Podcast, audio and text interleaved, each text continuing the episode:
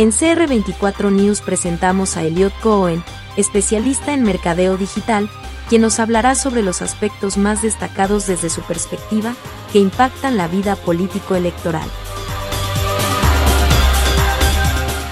A pocos meses de las próximas elecciones nacionales y en plena pandemia, podría verse como inoportuno y hasta odioso hablar de campañas políticas cuando ciertamente hay otras prioridades que atender. Pero como en política es mejor actuar provisoriamente, trataré de abordar con espíritu constructivo algunas de las particularidades del escenario electoral post-COVID con que nos enfrentaremos a la vuelta de la esquina. ¿Cómo serán las campañas políticas en tiempos de pandemia? ¿Podrán salir con vida de la unidad de cuidados intensivos donde quedaron postradas en el 2018 o por el contrario, fallecerán de coronavirus? Lo primero que debemos tomar en cuenta es que el COVID-19 no solo ha venido a cambiar la manera de cómo interactuamos, estudiamos o trabajamos, sino también la forma de hacer política.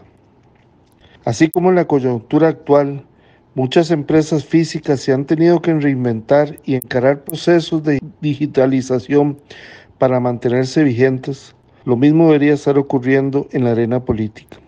En Costa Rica, los partidos políticos no solo deben reinventarse, sino además restaurarse. Según estudios recientes, las próximas campañas serán entre 60 y 70% digitales, lo que obliga a un recambio profundo en la mentalidad y metodologías de los partidos políticos y sus integrantes, no siempre corriente de las nuevas tendencias. Vivimos en un país altamente digitalizado, donde según el Latino Barómetro, un 77% de la población usa Facebook y un 64% WhatsApp. Por lo tanto, no hace falta ser un avesado analista para concluir que se debe tener presencia en Internet, sí o sí. Sorprende, analizando las redes sociales de los principales actores políticos nacionales, que su presencia es muy tímida. Los votos ya no se conquistan puerta a puerta, sino de teléfono a teléfono a través de campañas híbridas, mezcla de tierra y digital. La política del folleto, pitos escandalosos y banderas sobre los techos es cosa del pasado. Ahora en lugar de imprimir un plan de gobierno o organizar una plaza pública, el político deberá hablar y convencer a través de la pantalla de un dispositivo electrónico. No solo será más seguro, sino que más efectivo. ¿O es que acaso, o es que acaso existe alguno a estas alturas esté pensando en desfilar por los barrios de la ciudad, besando señoras, estrechando manos, alzando chiquitos, entre otro tipo de prácticas populistas que resultan contradictorias en tiempos de pandemia. Por más careta y alcohol en gel, es probable que quien así proceda sea objeto de un cuento. Por más careta y alcohol en gel, es probable que quien así proceda sea objeto de un cruento ataque en redes sociales.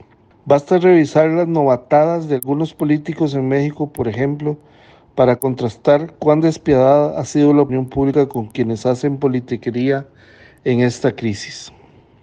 ¿No sería mejor desarrollar un código QR que permita a cada persona desde la comunidad de su hogar visualizar el plan de gobierno sin necesidad de imprimir miles de copias que, tras de contaminantes, representan un gasto injustificado en épocas de crisis? Bueno, esta es tan solo una de las múltiples opciones digitales de las que disponen los candidatos como parte de sus nuevas campañas basadas en tecnología de innovación.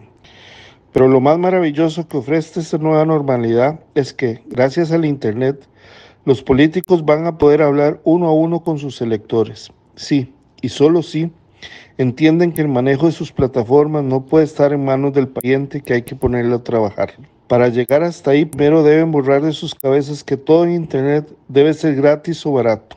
Aunque los canales digitales siguen siendo más económicos que los tradicionales, no se vale recurrir al Sobrinitis Manager con tal de ahorrarse unos cinco. Si quieren realmente escollar en el competitivo mundo de las redes sociales, necesitan no solo del personal indicado, sino también de los recursos suficientes para invertir en ecosistemas cada vez más costosos y complejos. No me refiero a tener una página web o un perfil de Facebook que se actualiza cada cuatro años. Hay que ir más allá y diseñar estrategias de 360 grados que se ajustan a los nuevos hábitos, pero sobre todo a las necesidades y preocupaciones de un elector cada vez más digitalizado y exigente. Un manejo correcto de medios sociales es 80% offline y 20% online. Es decir, que lo que vemos en las plataformas no es lo que cuenta, sino la estrategia y la planificación que se hace fuera del aire antes de hacer un post o tuitar un comentario. Según el último estudio de opinión pública del Centro de Investigación y Estudios Políticos, CIEP, de la UCR, el motivo de desvelo del costarricense es desempleo. Por encima del coronavirus, el costo de la vida y la situación económica del país. Toda campaña que no verse sobre estos ejes temáticos difícilmente logrará su contenido. La gente está con miedo y necesita respuestas que conecten y devuelvan la esperanza. Se trata de despertar emociones positivas en un entorno negativo. Palabras como cambio, que se han manoseado tanto en las elecciones pasadas, no las veremos más. En el imaginario costarricense se cocina una transformación profunda que nos saque primero de la crisis sanitaria y económica y que después nos ponga en la senda exitosa que tuvo Costa Rica en el pasado. Otro factor crucial de nuestros días es la vorágine de información tan confusa como cambiante a la que estamos expuestos. Al ritmo de baile y martillo, nos vemos arrastrados a una sensación de incertidumbre que favorece la propagación de fake news. En un escenario tan impredecible, los políticos no pueden jugárselas con campañas extensas, enredadas y monotemáticas.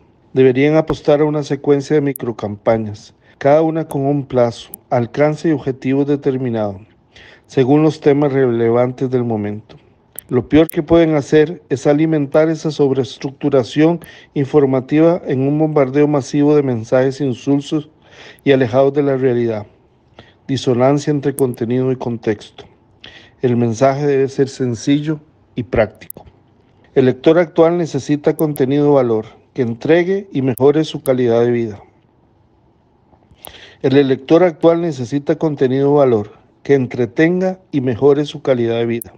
Preferiblemente que sea fácil de compartir y viralizar, memes, videos cortos, etc. En tiempos de confinamiento, conecta más el envío de de capacitación o ejercicio en línea, por ejemplo, que un extenso discurso sobre propuestas de política pública en materia deportiva y educativa. Ya no interesa si el candidato es simpático, carismático o fotogénico. Todo lo cosmético pasará a un segundo plano. Se impone su preparación, experiencia, liderazgo y capacidad para identificar y responder a las demandas de una ciudadanía hiperconectada. Médicos y economistas sacarán una cabeza de ventaja sobre los políticos tradicionales, mayormente abogados. En medio de una grave crisis en la que gente está más preocupada por llevar comida a la mesa que por quién votar, el que ose apuntar a campañas personalistas y ostentosas está condenado al fracaso.